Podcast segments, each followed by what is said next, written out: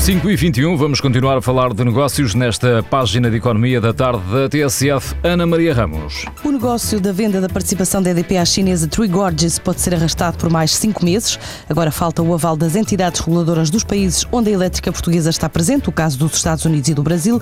No caso norte-americano, a Comissão Reguladora Federal de Energia já negou qualquer aprovação do negócio, sem receber de forma oficial as decisões da Assembleia Geral de Acionistas que se está a realizar hoje. Só depois disso, os norte-americanos têm 180 dias para decidir sobre o assunto, o que, na pior das hipóteses, pode arrastar a decisão até o dia 17 de julho deste ano.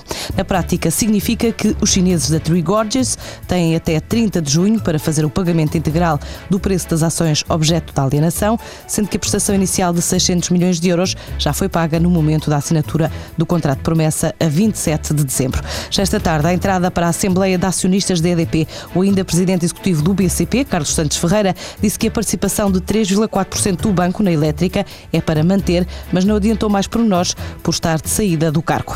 A Comster criou uma subsidiária em Portugal para investir em novos mercados a partir de território português, através da criação de um novo centro de dados, a partir do qual pretende criar mais de uma centena de parcerias e ser o parceiro privilegiado da Cisco. A empresa pretende também criar mais emprego, crescer a dois dígitos já no próximo ano, diz Henrique Sanches, diretor-geral desta tecnológica na Península Ibérica. Estamos eh, en, Portugal porque para nosotros es una economía interesantísima desde el punto de vista de desarrollo de negocio, tecnologías avanzadas especialmente. Lo que estamos lanzando es una subsidiaria con la idea de duplicar y triplicar el personal en, en los próximos cuartos. Esperamos es que eh, Portugal signifique el primer año tenga una contribución interesante para nuestro negocio, para la contribución del negocio en Europa. Esperamos para principios de 2013 esperamos una verdadera explosión, crecimientos de doble dígito. Tenemos una intención de ser el partner prioritario de Cisco en el canal de Portugal, la primera opción. Contaremos con una red de unos 150 partners trabajando con ellos en, en distintas áreas. A Comstar pretende com este investimento apostar também em destinos como a Europa de Leste, Mediterrâneo,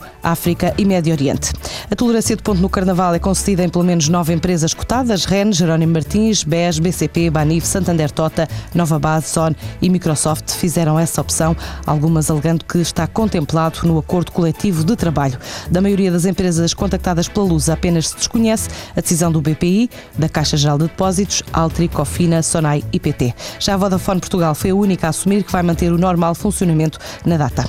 A Galp foi hoje uma das impulsionadoras dos gangues na Bolsa Portuguesa. A companhia anunciou no final da semana passada uma nova descoberta de gás natural em Moçambique que dá para abastecer Portugal durante 17 anos, uma vez que as reservas são na ordem dos 85 mil milhões de metros cúbicos, enquanto o mercado português absorve cerca de 5 mil milhões de metros cúbicos. Esta é a terceira descoberta em quatro meses, faz parte de um projeto de perfuração previsto arrancar este ano. É um investimento na ordem dos 267,8 milhões de euros para ser partilhado com os restantes acionistas do consórcio, a Eni com 70%, a sul-coreana Kogas com 10% e a moçambicana ENH com outros 10%. O grupo italiano, que também é acionista da Galp, fez saber que prevê investir cerca de 36 mil milhões no desenvolvimento de gás natural em Moçambique. O objetivo é exportar depois o gás para mercados asiáticos, estando a ser ponderada a construção de duas a três unidades de condensação de gás natural.